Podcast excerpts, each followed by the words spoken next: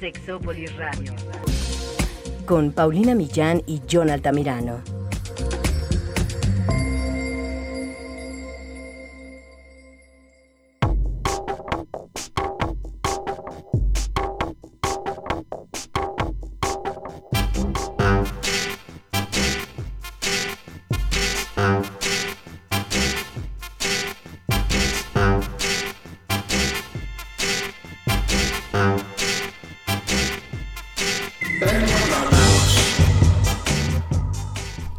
Nuestra personalidad de nuestra sexualidad.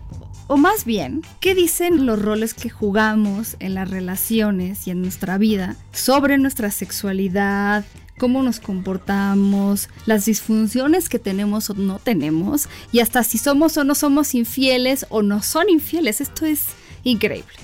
Pero para que se enteren más del tema, vamos a platicar eso hoy. Quédense, esto es Sexópolis, se va a poner muy bueno.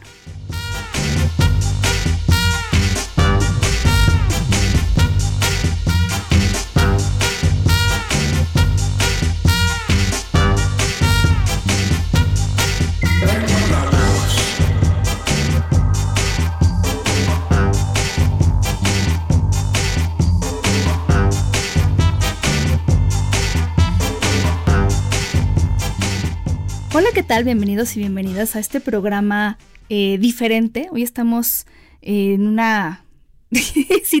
en un día diferente de semana al que normalmente grabamos, porque el día de hoy John está trabajando, porque trabaja mucho. Ese hombre, ¿cómo trabaja de verdad? De lunes a domingo no para. Bueno, yo también no voy a decir porque estoy en las mismas, pero hoy tenemos unas, yo tengo una sorpresa para mí y también para John y lástima que él no puede estar aquí. Sabe que está triste porque no puede estar aquí.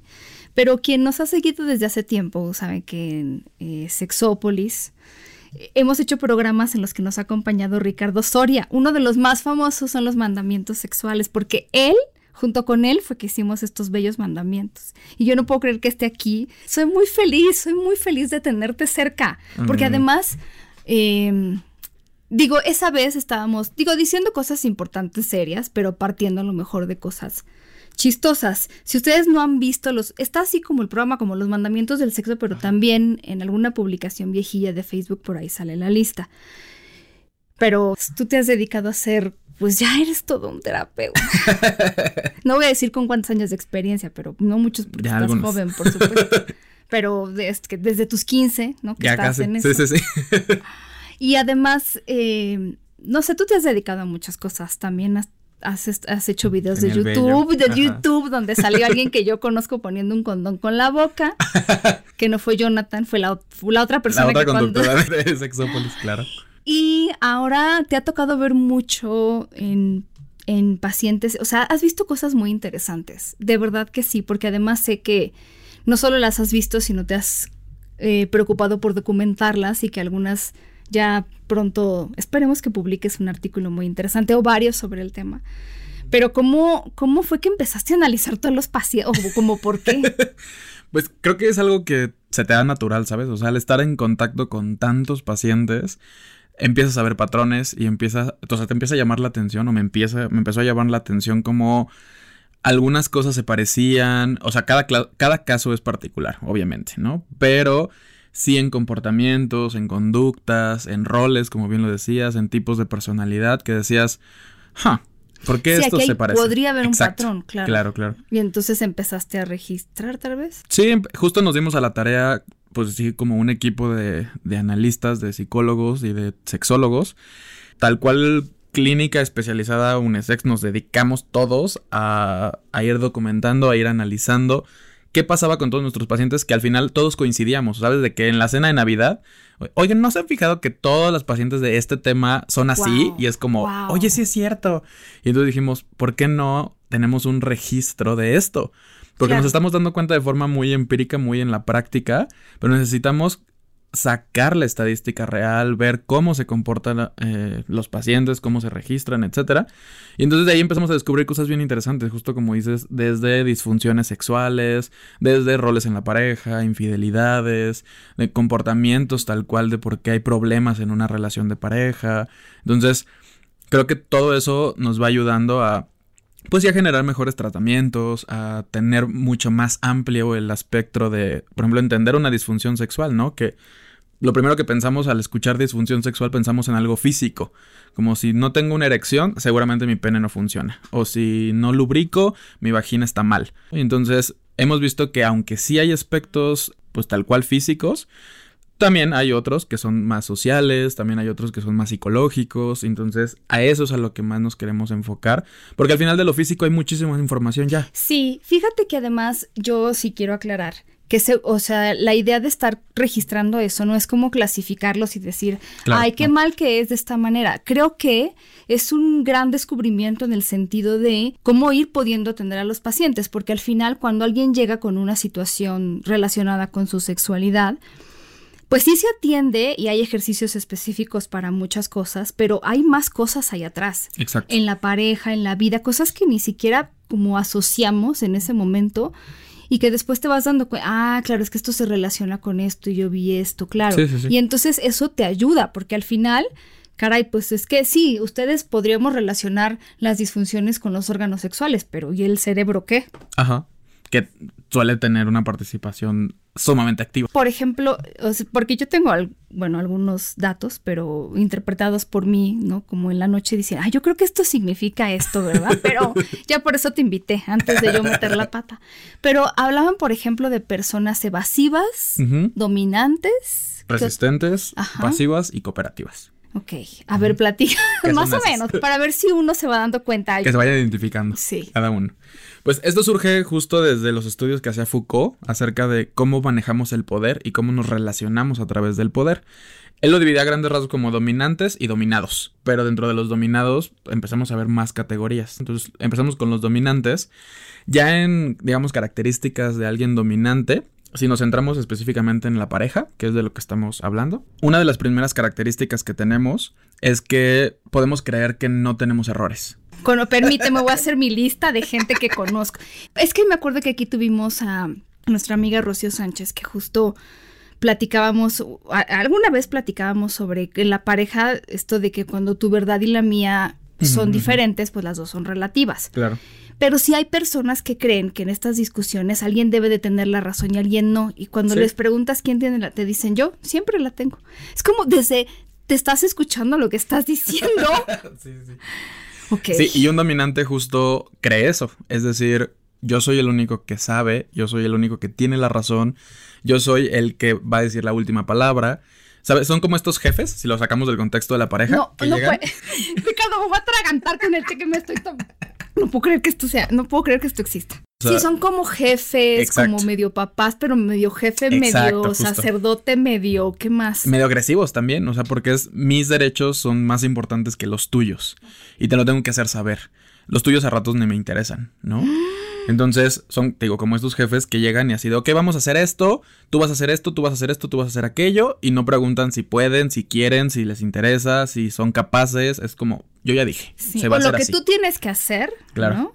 O, o o de estos eh, consejos no solicitados, ¿no? Exacto. Veo que a tu coche le falta que lo lleves al taller. No sé, ¿no? Pero como... Así como, este, mira, yo que tú, es una sugerencia, pero ya tienes que hacer esto. Y lo pueden y a marcar súper sutil. la sur- Ajá, a veces sí, a veces... Claro. Oye, tu coche ya lo tendrías que llevar. O llevan el coche sin tu permiso. Claro, claro. ¿no? O sea, ya es. Oye, oye, por cierto, hice esto porque te faltaba. Como, ¿qué? Claro. ¿Con permiso de quién?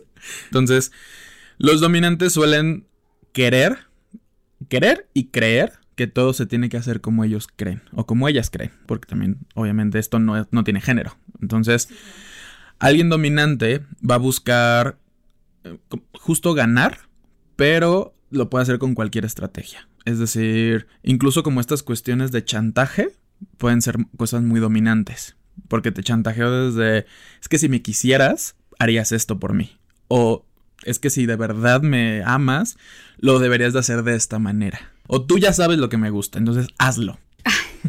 Y de repente victimizarse podría ser Claro. eso. O- Victimizarse tiende a ser más de otro rol, pero si lo usan constantemente como una forma de obtener todo el día lo que, lo que quieren, se hace algo dominante. Justo lo decía hace rato, el dominante se parece mucho a un papá. Y sabes también como eh, personas que solo, es que, no sé, a lo mejor ahí sí le suena porque ahí sí conozco a alguien que, que vivió eso con una relación.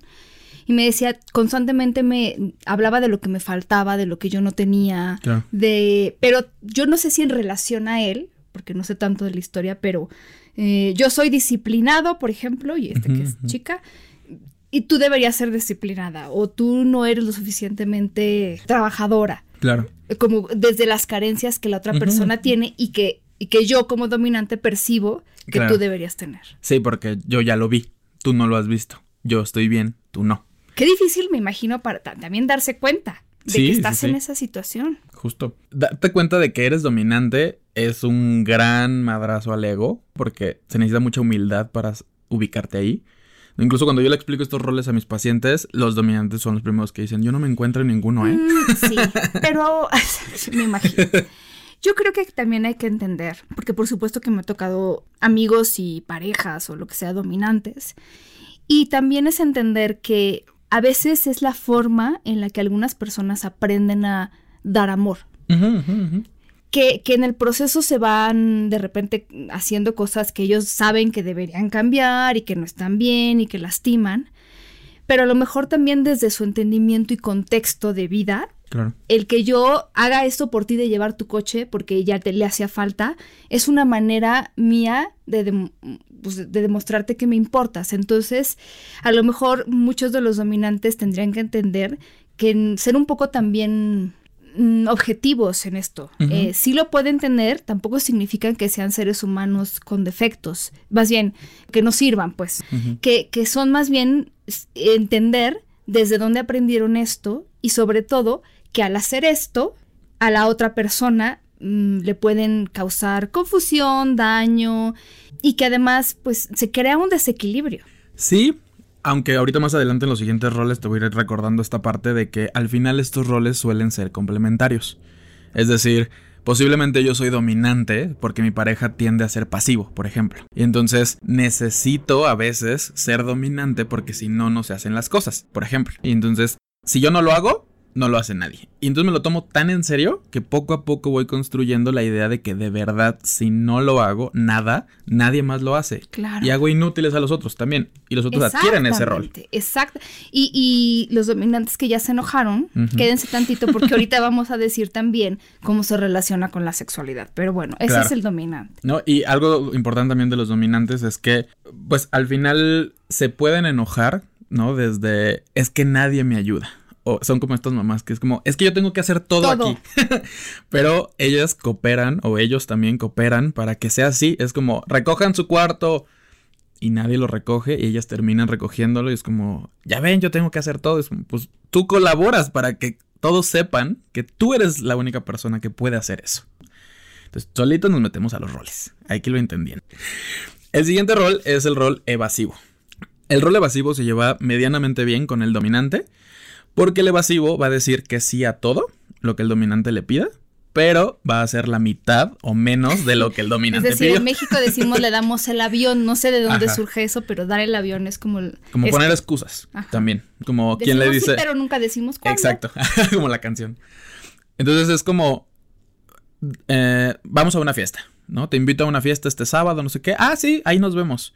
Y el sábado no llegas o mando un mensaje de, oye, fíjate que se murió la abuelita por octava vez, entonces no voy a poder ir. Pues ¿no? cuántas abuelas tienes. sí, claro.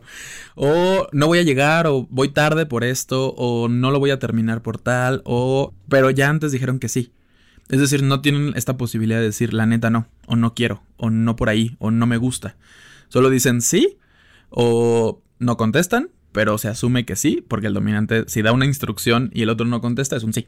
¿no? Oye, poniéndome, ajá, un poco del lado del abogado del diablo, porque alguna vez, hace mucho, en el programa hablábamos de las mentiras como en pareja. Digo, deberíamos hacer otro programa porque ese ya no, no está en Spotify, chicos y chicas, pero me acuerdo que alguien nos escribió y nos decía, es que yo siento que mi novia me miente, como me miente mucho, pero ni siquiera es como me miente y se va con otro. Me miente como en cosas muy pequeñas. En decirme que en lugar de, eh, de- o sea, en lugar de decirme que va con sus amigas, va al súper. Claro. Y creo que esto también ya lo hablábamos en otro programa, Jonathan y yo, más reciente, que tendría que ver con, y esto se lo dijimos también al chico, porque no conocemos toda la historia, pero Ajá. también cómo has reaccionado tú a los momentos en que ella te ha dicho voy con mis amigas. Claro. Es que porque, o sea, estas amigas, o desde criticar a las amigas hasta criticar esto que puede ser una para ti una pérdida de tiempo, también llega un momento en que se vuelve, como mejor le digo que voy al súper porque el súper está más justificado desde, desde el dominante tal vez. Sí, un evasivo justo llega a eso, a asumir y adelantarse.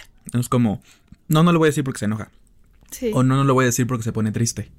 O no, Porque no me le voy a decir ni porque me regaña. O no, no, le, no voy a hacer esto porque lo que quieras. Suelen también a veces cumplir las cosas, pero no de la manera en que se les pide. O sea, es, oye, vas a hacer tal y tal y tal, paso uno, paso dos, paso tres, y ellos dicen, ah, sí, y hago paso dos, paso cuatro, luego uno, ¿no? Pero aunque el resultado se dé, lo voy a hacer a mi manera porque te di el avión. Y también porque creo que hay una expectativa, eh, por ejemplo, si es un jefe, a lo mejor es rol, o sea, sí lo tienes que hacer del 1 al 4, pero también hay, esto también lo veo mucho con el género, como si yo te digo qué hacer, espero que tú lo hagas, ya sea como mujer que adopte el- de repente el rol de mamá o como hombre el de jefe, y entonces yo espero que si tú me pides un consejo, hagas lo que yo te estoy diciendo.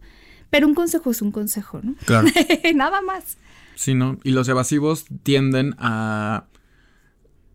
como a esta suposición de que cualquier cosa que se le esté diciendo es una orden, aunque sea un consejo en buena onda, y entonces tienden a ya defenderse diciendo, "Mm, ok, y lo echan en saco roto, como se dice, ¿no? O no lo hacen de la manera en la que se les pidió, o lo hicieron a mucho más tiempo del que se les pidió. Entonces, sí son medio rebeldes, pero al final no son tan clara, o no es tan clara esta rebeldía como el siguiente rol, que son los resistentes, ¿no? Pero los evasivos caen bien, tienden mucho a caer bien, ajá, a querer caer dicen bien. que sí, to- exacto, exacto. justo. Entonces, les es mucho más fácil decir, no, sí, yo lo hago, no, sí, eh, cuenta conmigo, no, sí, ahí voy a estar, y no se hace. Y así nos relacionamos. Entonces ya después viene el resistente. El resistente, su palabra favorita es no. ¿Lo vas a hacer? No. No porque yo. No dile a alguien. No, mejor tú, ¿no? O no porque así. Y aunque lo quiero hacer, no lo hago porque, como me lo estás diciendo tú. Sí, exacto. Es como este hijo adolescente. Es muy resistente. Porque es, no voy a hacerlo porque tú me lo dijiste. Aunque yo me muera por hacerlo, ¿no? Pero como ya me lo dijiste, no. De hecho, yo tuve una paciente que ella me decía, es que no entiendo por qué hago esto. Ella moría por sushi, ¿no? O sea, tengo un antojo de sushi que me muero. Y entonces llegó su pareja y le dijo, hey, ¿qué onda? ¿Quieres ir a cenar sushi? Y ella, no, eh, mejor quiero tacos. Y él, ah, pero es que ayer en la mañana o hoy en la mañana sí. habías dicho que querías sushi, entonces vamos. No, ya no, ya quiero otra cosa. Y entonces ella decía, es que sí quería sushi, pero no sé por qué le dije que no, Pero, ajá, ¿cuál es la ganancia ahí? tener el poder. Otra vez es complementariamente Ah, ya, con el poder. De hecho, se, se estructura como que quienes fueron muy resistentes porque tuvieron padres muy dominantes, tienden a cuando salen de casa ser dominantes. Porque todo el tiempo estuve yendo en contra de la corriente de mis papás. Y entonces cuando logro salir de ahí, ya puedo yo decir todo lo que quería decirle a mis papás o ya puedo hacer todo lo que no podía con mis papás. Y entonces tiendo a serme dominante y me encuentro una pareja que me complementa porque o es evasiva o es pasiva o es lo que sea. A menos que se encuentren una pareja más dominante que ellas, ¿no? Y entonces se hacen otra vez resistentes, porque eso ir otra vez en contra de la corriente, otra vez estar peleando constantemente. Y de verdad hay algunas cosas que dicen es que yo sí quiero eso, pero con tal de llevarla contra o con tal de pelearnos o con tal de que no se haga como él o como ella quieren. Que no vaya a pensar que soy predecible, ¿no? Claro. O que soy sumiso o sumisa. Es que si hago lo que me está pidiendo, soy sumiso. Y entonces no quiero hacer eso. Y entonces me hago resistente. Y digo no a las cosas. Voy en contra. Y pues obviamente se la pasan peleando. Obviamente buscan crear conflictos. Las personas que son muy dramáticas, como se les dice así, tal cual, que exageran un tema, suelen ser resistentes. Voy en contra de, pero necesito que me vean. Y si me ven, puede que yo sea dominante. Como en un grupo, Mm. el que está constantemente yendo en contra del profe y lo hace con tal seguridad que empieza a tener alumnos que se hacen de su clan, ¿no? Y entonces ahora todos vamos en contra de esto y ya es dominante para ese clan, pero para el sistema siguen siendo Ah, resistentes. caray, también he visto muchos. claro. Sí, sí, y es una necesidad también a lo mejor de... Sí, a mí me da esa idea, fíjate, de la gente que he conocido, como de no quiero perder, no quiero ceder, porque si yo cedo significa que me, yo me acuerdo de, justo de una chica y entonces se defendía de todo, como que le decías, oye, no me puedes pasar pañuelos desechables y no, ¿por qué yo? ¿Por qué no se lo estás pidiendo a alguien más? ¿Por qué me lo estás pidiendo a mí? caray, no pensé que fuera tan malo. Pero claro, yo decía, bueno, lo que pasa es que ella seguro siente que si, si ella lo hace, es, ya, ya le estoy haciendo un favor, ya, ya estoy, de... ya me va a agarrar de bajada, decimos en México, o ya, ya me, me voy, me está viendo la cara, me está y, y, yo no, no lo puedo permitir, porque me está pidiendo cosas que nadie más está haciendo, y como yo estaba más cerca, pero bueno, lo que yo estoy pensando es que nadie más lo está haciendo, y entonces yo voy a ser la única que, que se va a rebajar a hacer esto, y entonces me está viendo la cara, y entonces no lo hago. Sí, tienden a, ser paranoicos, como tener esta conducta paranoide de todo el mundo está en mi contra. Todo el mundo me odia porque si yo no puedo bajar la defensa porque si no me van a ver la cara, claro. Y menos con la pareja. O sea, a quien menos le confío cosas. O con quien menos bajo la guardia. Porque en cualquier momento este toma el reino y ya me hago su súbdita. O su súbdito. sí, está muy fuerte. Y después viene el rol pasivo. El pasivo como el evasivo va a decir que sí a la gran mayoría de las cosas, pero este sí las hace, aunque no quiera. O las haga de mala gana, o las haga con jeta, con cara, con. las haga mal hechas, incluso. Es como, pues las voy a hacer. Porque también tengo que caer bien, porque también si no se enojan. Pero más bien, haz cuenta, los evasivos quizá lo dicen después o lo dicen de diferentes maneras, no lo dicen directo, como si te quiero decir, oye, no me gustó que me trataras así, te lo digo medio por debajo del agua, como que invento palabras, ¿no? Pero un pasivo no lo dice. Se lo queda con, callado. Con costo para la persona, porque a mí cuando me ha tocado en la vida tener que, este, ¿no? Que tus papás o el jefe te digas esto, aunque, híjole, te, enojas, pero te quedas con eso, porque ¿qué haces con eso, no? Ni siquiera como decir, bueno, pues lo voy a hacer cuando pueda, no, es como, y todavía lo tengo que hacer, que, que es feo. Claro. Un ejemplo que yo siempre utilizo en consulta es, por ejemplo, si en un restaurante te llevan un plato que tú no pediste, o algo que no te gusta, o lo que sea, un pasivo se lo va a comer. No es, ay, bueno, pues ya, pues se equivocaron. Pues ni modo, ya, así, toman esa comida. Claro. Pero tienden a tener un truco bajo la manga, que es ser pasivo-agresivos. Ah, pues es que de algún lado tiene que salir eso. Claro. Y aunque no lo hagan con esa intención, es decir, pueden hacer cosas que obviamente afectan a los demás, pero no lo van a aceptar como que lo están haciendo por eso. Es como, no, no, no, pero es mm. que yo no creí que iba a afectar de esta manera o yo no lo hice con esa intención. O la conducta más clara de un pasivo es desresponsabilizarse. Es decir, tú me dijiste que hiciera tal cosa y yo la ah. hice y si salió mal es tu responsabilidad. Porque tú me dijiste que lo hiciera. Claro. Entonces me tienes que decir todas las instrucciones, ¿no? Es como algo que siempre pongo es, a ver, ayúdame a sacar la basura. Ajá, ¿cómo? Pues la sacas del bote y la llevas a la calle. Ajá, pero ¿en dónde la pongo? Pues en la esquina. ¿Pero pongo dinero? ¿Pero dejo no sé qué? ¿Pero la separo? ¿Pero lo pongo? ¿Sabes? Y entonces hace un montón de preguntas para obtener todas las instrucciones detalladas. Y si algo sale mal, poder ir con el otro que le dio la regla y decir, sale mal porque tú me dijiste. No, y si viven con un dominante, pues vas, híjole, ya, ya lo mataron. Claro, entonces es ahí en donde se hacen roles complementarios, porque se pueden llevar entre ellos yo ser dominante y tú ser evasivo, o yo ser más pasivón y tú ser resistente ante mi pasividad. Así, o sea, se van complementando y claramente estos roles suelen ser como muy fluidos, es decir, no nos podemos encasillar en uno y decir, uy, no, yo solo soy esto. Porque todos mis pacientes nos hemos eh, identificado Perdón varios. que te interrumpa, porque ahí también vi otra cosa. Por ejemplo, esta resistencia no solo es al dominar, sino al pasivo. También me ha tocado ver gente, y a lo mejor les ha tocado o les ha pasado, que dicen es que esta chica o este chico ya me aburrió porque a todo me dice que sí. Y entonces esa persona es pasiva y yo como soy resistente y a todo me dice que sí, ya me aburrí.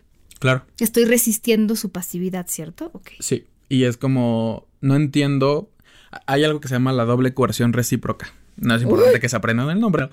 Pero la doble coerción recíproca habla de que hay algo que yo quiero con toda el alma y hago lo opuesto para obtenerlo. Yo quiero que me quieras, pero te grito todos los días y te Ah. pego. Eh, Eso yo lo conocía como la eh, profecía autocumplida. Sí, que se parece, es como... O sea, de estas personas que, por ejemplo, ¿no? Lo que, lo que me ha tocado más ver es, es que es que a mí eh, los hombres o las mujeres, no. O sea, yo no puedo con las relaciones y con el amor. Siempre me están traicionando y siempre me abandonan. Entonces a mí, yo para qué me encariño con las personas, por ejemplo, si, si a mí me van a terminar abandonando. Claro. Entonces yo te conozco a ti, Ricardo, y digo, pero yo para qué me encariño con Ricardo si me va a traicionar o me va a engañar o me va, de- me va a dejar. Entonces nunca me encariño contigo y tú notas que yo no me estoy encariñando, que no me estoy comprometiendo, que me estoy alejando Y y, te efectivamente. Sí, te claro. vas porque dices, bueno, no sé qué le pasa a Paulina, pero no me está como Sí, esto sí, siendo sí. recíproco. Y entonces cuando tú pones un pie fuera de la puerta, yo digo, ya ven, como les dije que Ricardo, dije, me- claro. pero me dejó porque todo lo que yo hice para, por, por este drama me aventó a poner una barrera y entonces que esa barrera hiciera que Ricardo se fuera, tal cual. Y tiene que ver con los roles. Porque al final, si yo no dejo de ser pasivo, posiblemente no deje de encontrarme con dominantes. Porque es lo que necesito. Necesito a alguien que me dé instrucciones. Y entonces me enamoro de esta que, puta, me dice cómo hacer las cosas. Y la amo. Y luego me enojo. Y luego me, me frustra. Y luego me digo, es que todas son iguales. O es que todos son iguales. Pues sí. Al final, si me sigo relacionando igual, me voy a relacionar con personas iguales. Como- Sí, porque para que te salga el rol dominante tienes que toparte con alguien que no lo sea y que a lo mejor requiera que eso lo saques tú, sí. Y ahí está el último rol, el rol cooperativo. El rol cooperativo es aquel que primero habla de forma asertiva. Es decir, Uh, qué difícil es eso, Ricardo, porque yo, Sí. en mi experiencia poca, esa sí no ha sido una investigación documentada, pero la inteligencia emocional que nos lleva a la asertividad es, está escasa. claro, es que ser asertivo es un ejercicio bien duro porque yo tengo que saber que tanto mis necesidades son importantes como las del otro son importantes. Entonces, te voy a poner un ejemplo que de hecho hoy en la mañana surgió con unos amigos. Fuimos a comer unos tacos entonces, um, bueno, un restaurante, ¿no? Y había varias cosas. Entonces, uno de ellos pide algo, ¿no? Así como, ah, yo quiero huevo con mole, no sé.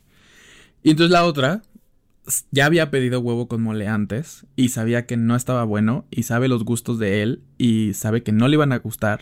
Y entonces lo que hizo fue quedarse callado.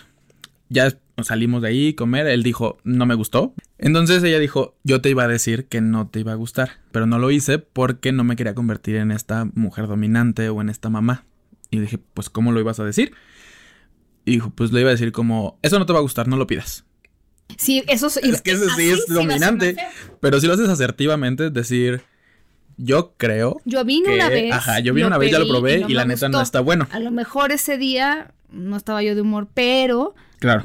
Te, sí te quiero decir y tú tomas la decisión. Exacto, justo. Esa es, esa es la, la clave. Hacernos responsables. Yo soy responsable de decirte que no está rico.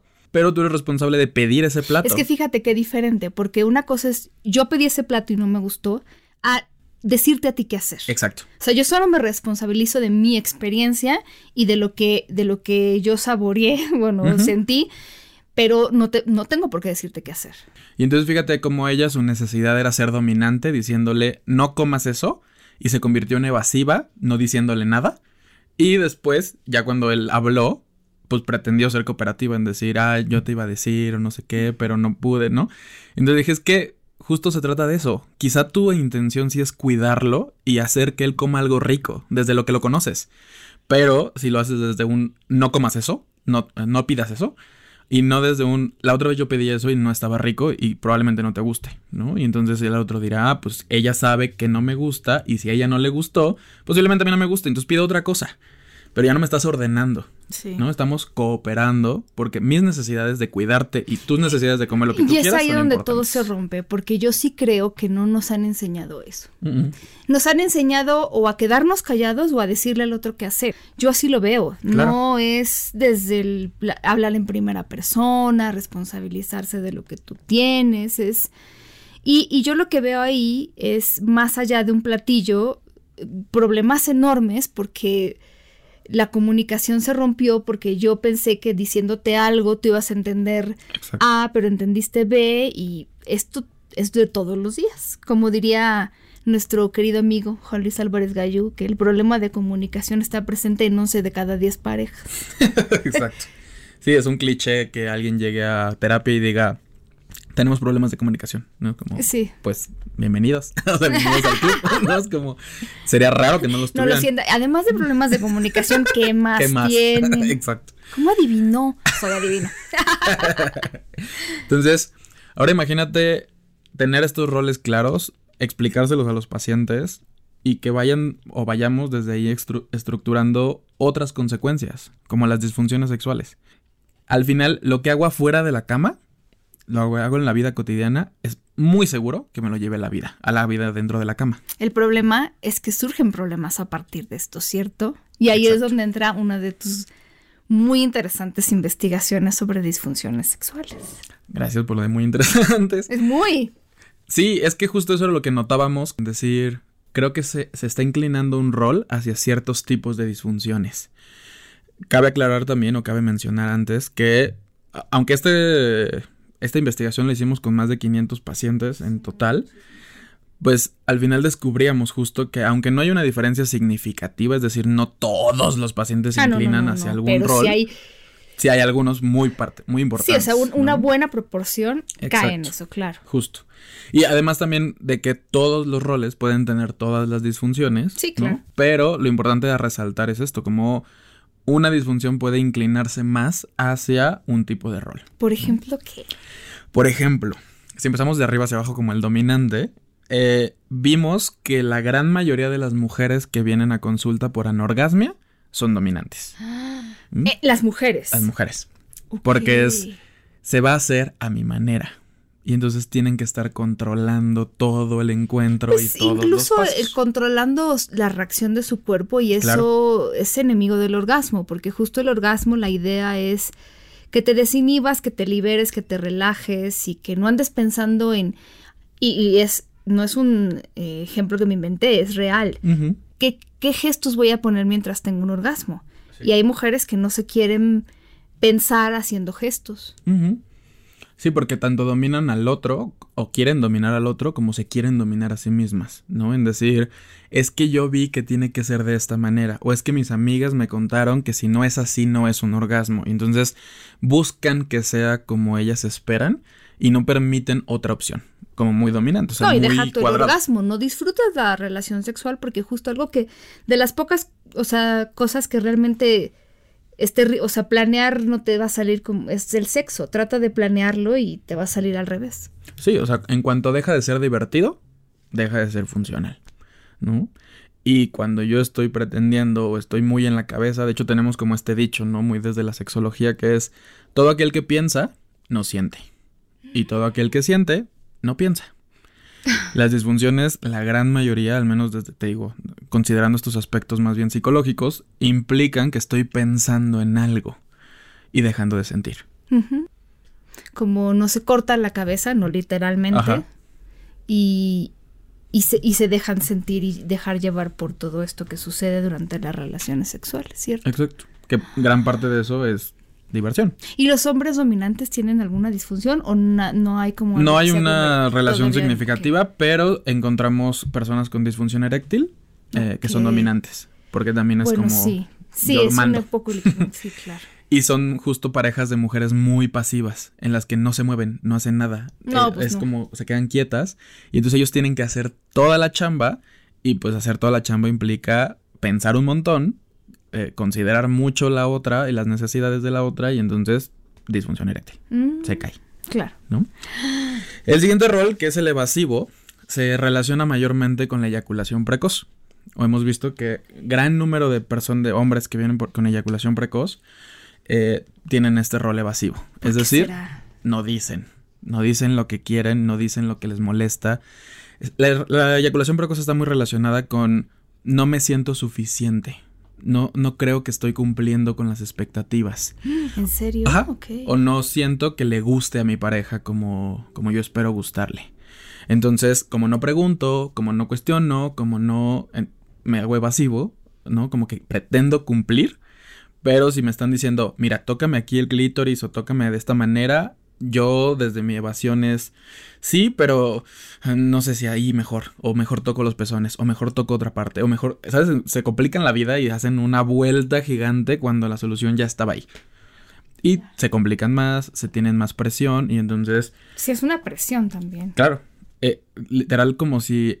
Es, ¿Cómo se dice? Como si desmenuzáramos la eyaculación precoz o el pensamiento es, quiero estar el menos tiempo posible aquí. Ajá. Sosteniendo todo esto. Claro, claro, ¿no? O, o sí, por, y a lo mejor algunos tendrán parejas dominantes, tal vez, porque eso me haría mucho sentido. Mucho sentido, porque entonces, si yo veo a un dominante que está aquí como de tienes que hacer esto y lo otro y lo otro, y yo ya me quiero ir, ¿no? Eh, pues ya me quiero ir, justo. Claro. Y, y un poco, digamos, la correlación con la disfunción eréctil es la eyaculación precoz, y déjame lo pongo desde este lado muy biologicista medio burdo es tengo con qué, pero no sé cómo. Es decir, tengo un pene para satisfacerte, pero no sé cómo. Y la disfunción eréctil es no tengo con qué. No puedo, ¿no? Entonces también, obviamente, hay personas evasivas que están dentro de la disfunción eréctil o al revés, pues, que hombres. Ajá. Sí, de hecho, eh, el rol pasivo es con el que más se relaciona la disfunción eréctil. Ah. Exacto. O sea, los que son pasivos sienten que no son suficientes, bueno, que no tienen con qué. Que no tienen con qué. Porque el otro lo tiene todo. Porque la otra lo tiene todo, incluyendo mi pene, ¿no? A ratos, ¿no? En esta fantasía de... Sí, metafóricamente hablando. Y como tú tienes todo y quieres todo, ¿no? Me ha pasado pacientes que textualmente lo dicen así, es... Ah, como en este insight, ¿no? Así de... Ah, entonces el no tener un pene erecto es mi manera de que ella no domine todo.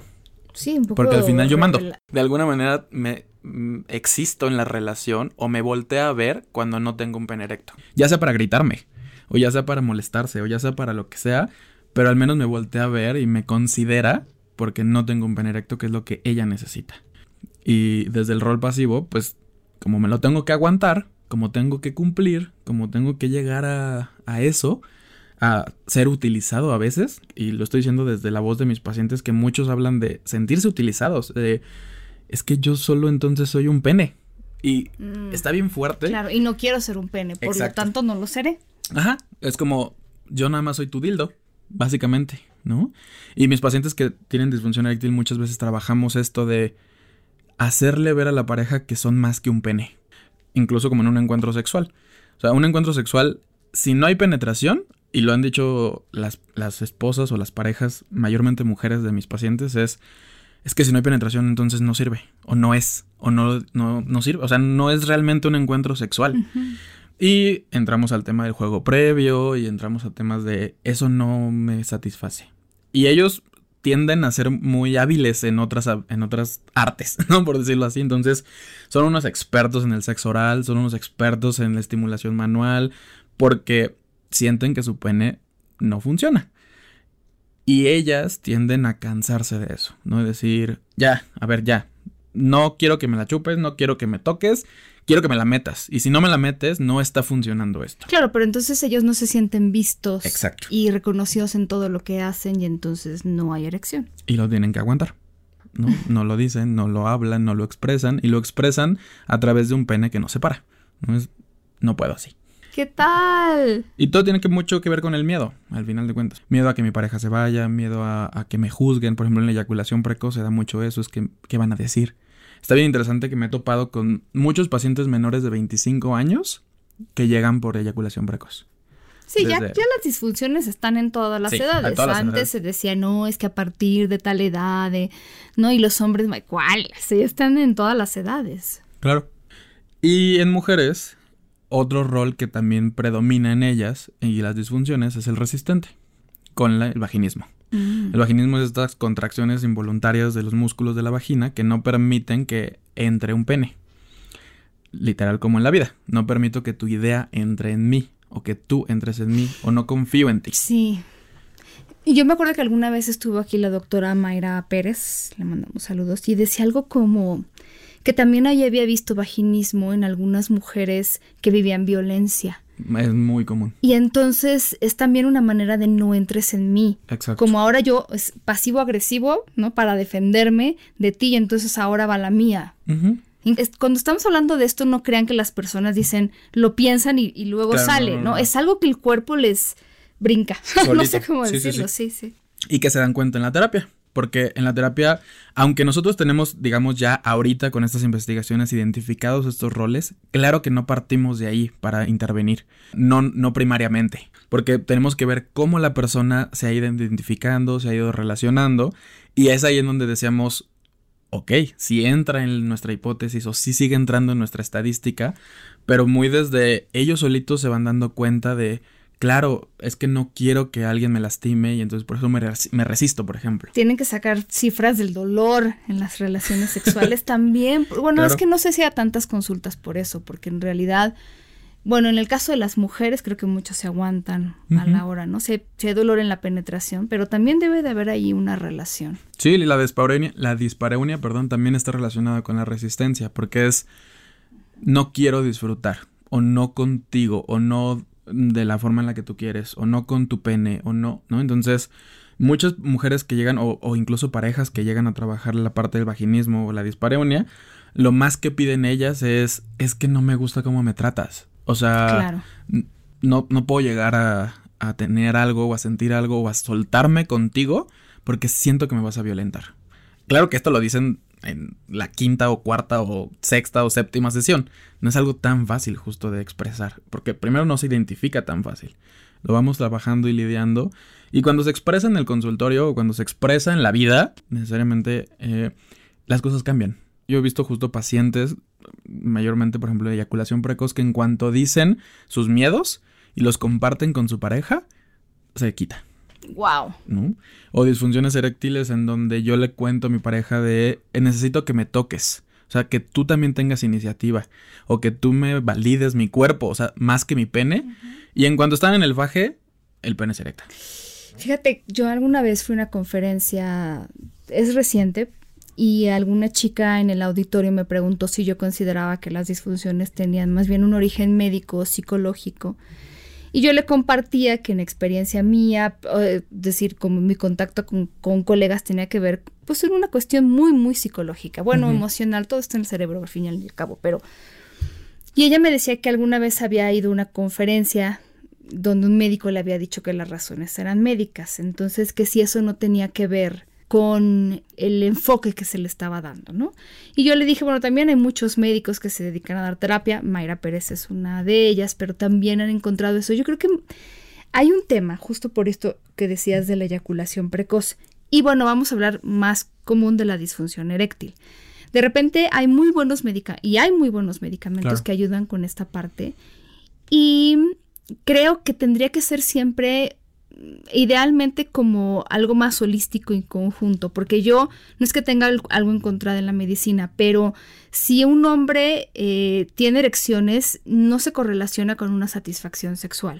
Un medicamento puede ayudarte a tener erecciones, pero todo esto de lo que hemos hablado en este programa, ya no, ya perdiste la oportunidad de analizarlo también. Claro. Porque entonces te va a funcionar la erección siempre y cuando tengas la pastilla. Pero hay otras cosas, eh, bueno, y además cuando no la tengas, problema. Pero hay otros temas que también te van a brincar si no trabajas desde el que está pasando detrás de la pareja. Claro. De hecho, yo les digo a mis pacientes que al final, en una consulta sexológica, tenemos forzosamente que al menos abarcar cuatro grandes aspectos. Claro que esto es como lo muy general, ¿no? El aspecto físico o fisiológico, que tiene que ver justo con si hay alguna enfermedad relacionada, si hay alguna lesión, si hay algún tratamiento, si hay alguna pastilla que puedan estar sirviendo o utilizando. La parte psicológica o emocional, que tiene que ver justo con todo esto de los roles, la, la parte del miedo, las emociones que tienen, el estrés, etc. La parte de social, porque al final crecemos desde que nacemos con ideas de nuestros padres, de nuestra escuela, de nuestros amigos, desde cómo somos hombres, por qué somos hombres, cómo somos mujeres, para qué somos mujeres, cómo tenemos que hacer por tener cierta edad, por tener tal estatus socioeconómico, por tener tal, no sé, estado civil. Entonces todo eso también lo vamos introyectando. Y por último el tema de pareja. cómo me relaciono, con quién me relaciono, para qué me relaciono, cómo estoy en esa relación. Entonces, si consideramos el tema de pareja, el tema social, el tema psicológico y el tema físico, tenemos una sexualidad bien integral. Porque si solo tocáramos un tema, como lo físico, podemos tener el pene y la vulva y la vagina más sanas del mundo, pero lo demás va a seguir influyendo. Y se ha hecho. Es decir, me llegan muchos pacientes que es, es que me recetaron Viagra y me funcionó al principio y luego dejó de funcionar. Porque todo lo demás ahí sigue. ¿No? Es decir, no se ha acabado el miedo, no se ha acabado la violencia, no se ha acabado la, o sea, como las ganas de decir las cosas y no poder. Todo eso ahí sigue. Y por más pastillas que te metas, he visto que no se puede porque la pastilla solo facilita.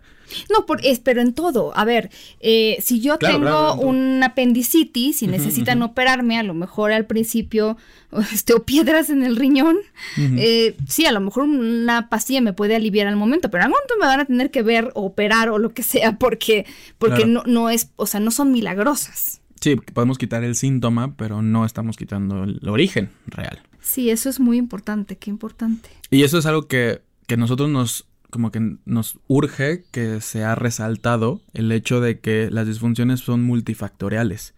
Es decir, puede haber una gran influencia de algo físico y nosotros somos los primeros en que no lo negamos. ¿sí? Tenemos pacientes que llegan con diabetes, con Porque además eso es más fácil de como de entender que lo, todo lo demás que hay que escarbar. De hecho, por ejemplo, tuve un paciente que él tenía 63 años, tenía sobrepeso, pesaba casi 200 kilos. Eh, tenía hipertensión, tenía diabetes, tenía, había tenido ya tres infartos y ya tenía marcapasos. Y le preocupaba no tener erecciones con su nueva pareja que tenía 20 años. Wow. Mira, tiene todos los factores. o sea, tiene un montón de Asociados todos. Exacto. Nunca se había hecho un chequeo, no estaba tratando la diabetes, no estaba medicándose para la hipertensión. Entonces yo sí le dije, mira. Y solo le preocupaba la erección. Exacto, justo por ahí me fui, porque dije, creo que hay otros elementos más importantes antes que tu erección.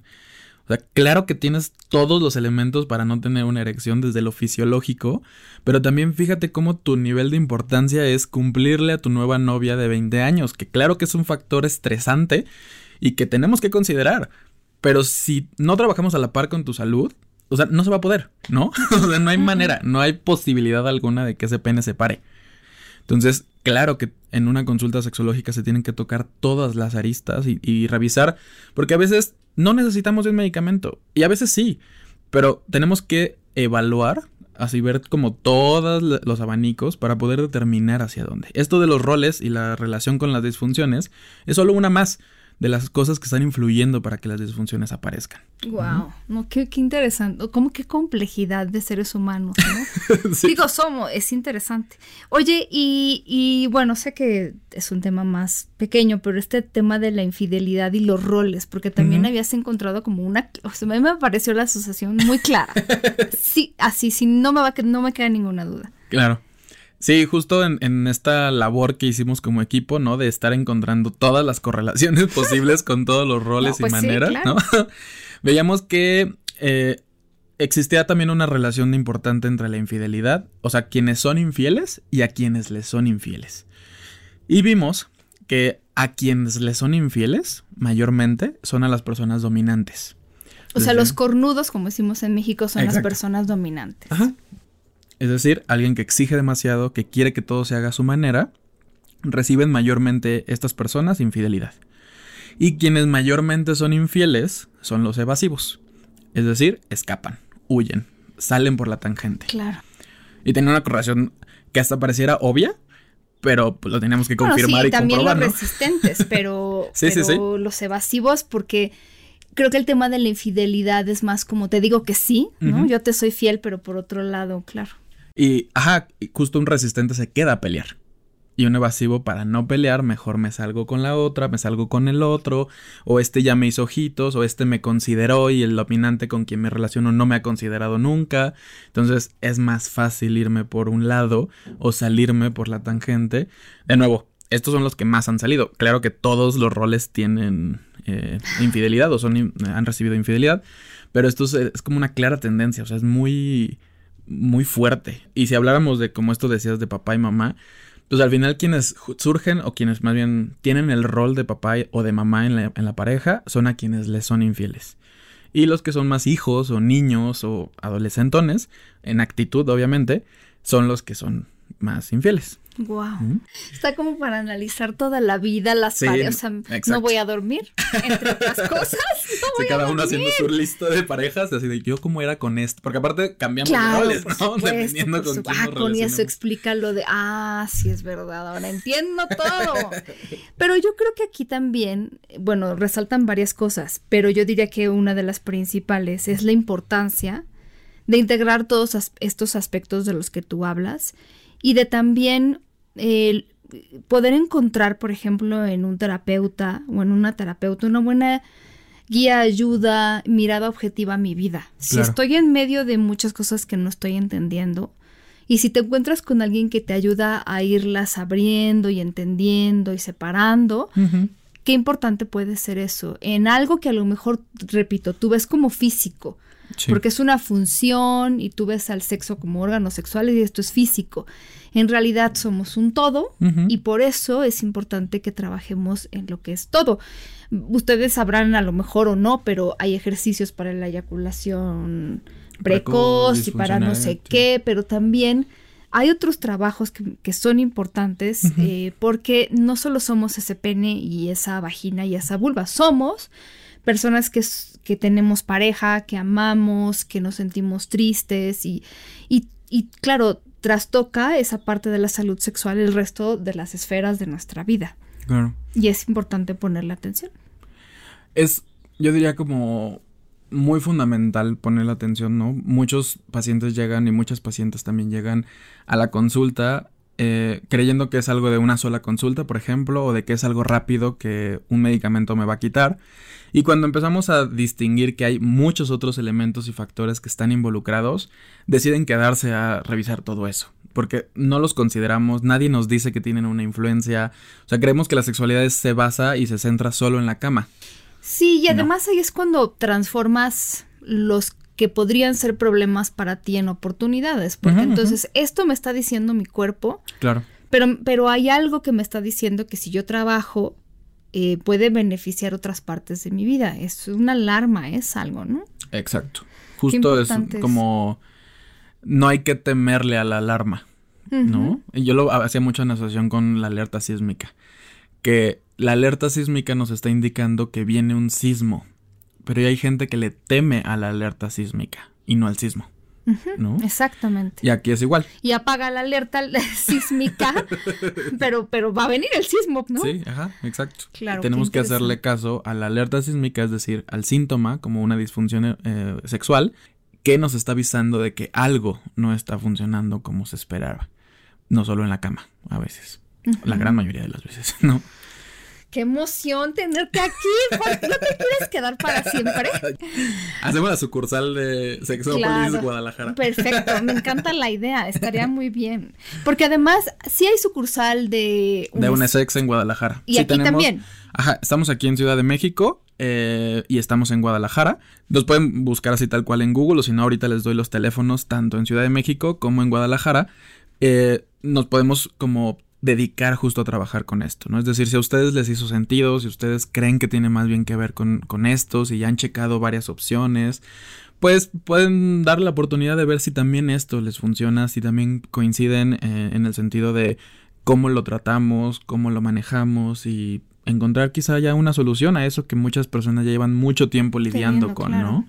Entonces sí, Sí, puede ser. Dense, lleguen con nosotros. Unesex, ¿verdad? Unesex, tal cual, así lo pueden googlear, eh, tal cual como Unesex Ciudad de México o Unesex Jalisco.